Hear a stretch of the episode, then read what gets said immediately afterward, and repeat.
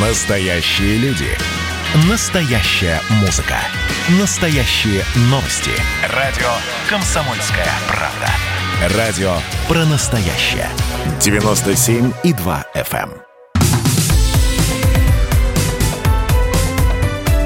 Как дела, Россия? Ватсап-страна! Вы слушаете радио «Комсомольская правда». Антон Челышев у микрофона. Говорим на главной теме дня сегодняшнего и уходящей недели. Прямо сейчас поговорим о ситуации, которая складывается на автомобильном рынке. Появилась информация о том, что на автомобильном рынке сохраняется дефицит, ну, это, собственно, и было известно, в общем, задолго до, что называется. Но вот этот дефицит, как э, сообщил директор агентства «Автостат» Сергей Целиков в интервью «Известиям», э, может привести к подорожанию автомобилей э, на 15%. Э, По данным Ассоциации европейского бизнеса в России сейчас наблюдается рост спроса на автомобили почти в 300%.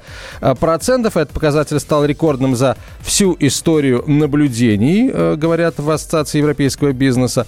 В апреле этого года продали на 113 тысяч 42 автомобиля больше, чем в апреле 2020 а, года. Но э, это был год, э, это был месяц, э, когда начался локдаун, поэтому, в общем, тут эффект базы определенным образом сказывается. Но другое интересно. У нас еще в марте говорили о том, что автомобильный рынок в России проседает, и количество э, проданных автомобилей э, сократилось на 3, э, простите, на 5,7% по сравнению с мартом э, 2000 2020 года, и тут в апреле на тебе такой резкий всплеск спроса. С чем это может быть связано и действительно ли э, стоит ожидать роста цен на автомобили? Э, Поговорим об этом прямо сейчас с директором Института социально-экономических исследований Финансового университета при правительстве Российской Федерации Алексеем Зубцом. Алексей Николаевич, здравствуйте. Добрый день.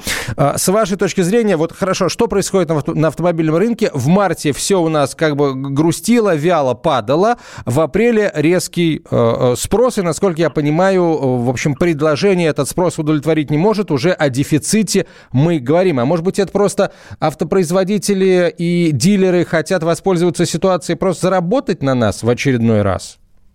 Ну, смотрите, у нас действительно, если мы возьмем динамику, скажем так, намерений россиян покупать автомобили, она действительно росла весь 2020 год. Особенно в конце 2020 года мы видели резкий подъем спроса на автомобили. Потом, а, в, а, вот как раз а, в первые месяцы 2021 года спрос на автомобили, готовность людей приобретать автомобили, она пошла вниз. И, собственно, вот э, последние месяцы, там март, вот, э, вернее, апрель и э, начало мая, мы видим резкий слом тенденции. Спрос на автомобили снова резко пошел вверх. А, чего вот лично мы не ожидали, потому что ну, предполагается, что спрос на автомобили, на новые и, в общем, довольно дорогие автомобили против а, вторичных машин, а, он а, конечен и, в общем, а, не может продолжаться до бесконечности. Ну, пошел новый подъем, я думаю, что он связан с некими опасениями а, новой девальвации рубля по отношению к доллару, и те, кто откладывал покупку, ну, начали а, снова пытаться вот как бы купить машину по более низким ценам. Что касается производителей, ну понятно, что там идет а, планирование производства за месяцы вперед, если не за годы вперед. И э, та тенденция на рынке автомобильном, которую мы видели там последние годы, там 19 там 20 год, ну, в общем, не говорила мировым производителям о том, что здесь возможен резкий рост спроса. И просто элементарно не хватает э, поставок новых автомобилей, которые реально нельзя там произвести, нельзя поставить там за, за две недели. Еще один фактор, который сдерживает мировое производство, уже мировой некий э, феномен, состоит в том, что для автомобилей просто не хватает э, электроники. Вот там Nissan не так давно заявил о том, что они планируют сокращение производства, просто потому что не хватает вот электронных чипов для начинки автомобилей, которые в свою очередь связаны с тем, что в мире просто сейчас э, кризис на полупроводниковом рынке, и электроники для, вообще не хватает, и для автомобилей ее не хватает в частности. Поэтому здесь сложился целый ряд а, факторов, но надо понимать, что... Да, плюс к этому надо понимать, что вот это международное стимулирование на триллионы долларов мировой экономики, которое было в Европе и Америке, оно привело, среди прочего, к спросу на те же самые автомобили – тоже. Поэтому вот, э, вот сумма сложившихся обстоятельств приводит к тому, что сложился дефицит, и э, действительно в этих условиях рост цен возможен. Другое дело, каким длинным будет этот дефицит и в какие сроки мировые производители сумеют его ликвидировать. Я думаю, что это вопрос там ближайшего полугода. А, вот смотрите, у нас наблюдался в прошлом году а, рост а, спроса на недвижимость, но это объяснялось а, вот действием льготных ставок и так далее. Плюс, ну, действительно, в условиях неопределенности люди пытались вкладывать в, в самое надежное, да. Почему в прошлом году не было роста спроса на автомобили, и мы уже в этом году слышим о том, что, в общем, люди как-то, нам Центробанк уже заявлял о том, да, что люди, в общем, как-то перестали тратить деньги, деньги, люди начали откладывать, именно поэтому у нас э, вот э, Центробанк э, увеличил ключевую ставку, да, а, и, и вот сейчас на этом фоне вдруг откуда ни возьмись у, у людей взялись деньги, и они начали стар, стремится скупать новые автомобили. Вот как-то как это странно. Кто где э, привирает, вот если так аккуратно ну, выразиться? Ну, ник- никто не привирает, все говорят правду, просто они видят правду с разных сторон. Если говорить о доходах населения, то реальные располагаемые доходы действительно в 2020 году упали. Но если мы возьмем реальные зарплаты, а мы все-таки говорим о том, что автомобиль это продукт для среднего класса, а средний класс живет на зарплату. Так вот, зарплаты в 2020 году росли в течение всего года, за исключением одного месяца. В этом году реальные зарплаты, вот первые, э, первые месяцы 2021 года, они тоже растут. То есть у тех людей, которые предъявляют реальный спрос на автомобили, денег стало больше. Это во-первых. Во-вторых, про недвижимость, но там нельзя забывать про ипотеку.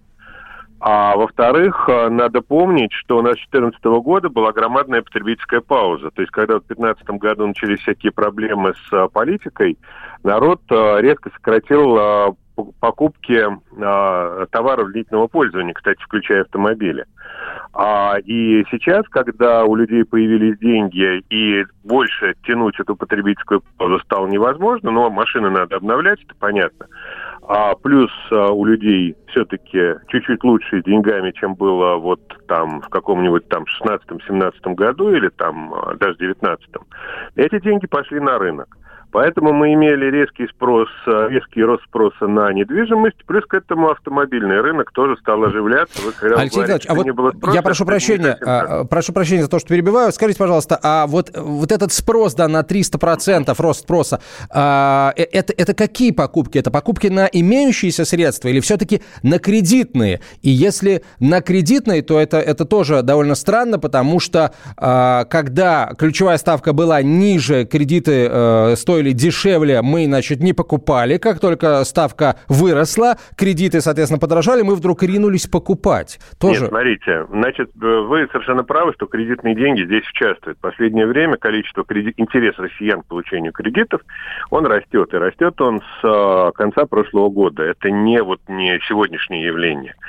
А что касается ставки Центрального банка, то это там десятые доли процента, и на конечную ставку для потребителя ставка ЦБ влияет очень мало. Это скорее важнее для там, крупных инвестиционных проектов. Для на, на банков, которые определяют ставку по кредитам, гораздо важнее платежеспособность и общая конъюнктура рынка. Если экономика растет, значит количество, вероятность банкротства снижается физических лиц, и банки более охотно идут на понижение кредитной ставки, на, вот, а ставка ЦБ там существенной роли не играет. Вот, поэтому, когда мы говорим о, о кредитных деньгах, да, безусловно, их стало больше. И э, банки более активно стали выдавать кредиты, просто потому что, ну, э, вероятность э, негативной ситуации на рынке, она стала меньше. А что касается накоплений населения, то они растут. То есть у народа сейчас довольно много денег в банках, там 33 триллиона рублей, насколько я помню, это треть ВВП, так на секундочку. И эти деньги тоже, может быть, использованы населением населением для вот тех самых покупок, которые а, которые мы видим на рынке автомобилей и недвижимости. Потом надо понимать, что у нас кредит покупается где-то там половина автомобилей, вторая половина все-таки покупается за наличные. Ну, вот, и здесь важны вот те самые накопления, которых у населения в банках тоже стало больше. Поэтому сейчас просто в одном фокусе сошлось сразу несколько тенденций. А, вот, и включая риск а, девальвации, дальнейшей девальвации рубля. А он действительно который... есть риск дальнейшей девальвации рубля? Нет, я считаю, что риска Во. этого нет, и мы увидим а, вот на ближайшие годы наши расчеты, наши модели показывают, что все-таки рубль будет укрепляться. Но для простого народа, который видит вот какие-то там риски, санкции, угрозы, это нагнетание политической обстановки, риск войны mm-hmm. на Украине, который серьезным образом повлиял на настроение людей в России. Но когда риск войны, понятное дело, а за этим санкции, да, понятно, что народ начинает нервничать и начинает тратить деньги. Я об этом сказал в начале, что в большой степени та потребительская активность, в том числе на рынке автомобилей, который мы видим сегодня, это результат э, политических рисков и риска санкций. Алексей Николаевич, у нас меньше минуты до конца эфира. Есть еще какие-то категории товаров, которые точно будут дорожать в ближайшее время обоснованно? Ну, продовольствие, например, у нас инфляция продовольственная будет э, высокой, и продовольствие в России будет дорожать по объективным причинам, несмотря на действия правительства. А, ну и говорят, что цены на электронику, в общем, тоже будут расти как раз из-за вот этого полупроводникового кризиса. Да, это правда. Спрос на электронику в 2020 году локдаун резко подскочил, то есть люди стали больше покупать коммуникационных гаджетов. Плюс к этому там куча политических рисков на рынке полупроводников, mm там конфликт США-Китая, и рост там тоже вполне вероятен. Спасибо большое, Алексей Николаевич. Алексей Зубец был на связи со студией, директор Института социально-экономических исследований Финансового университета при правительстве Российской Федерации. Как дела, Россия? Ватсап-страна! страна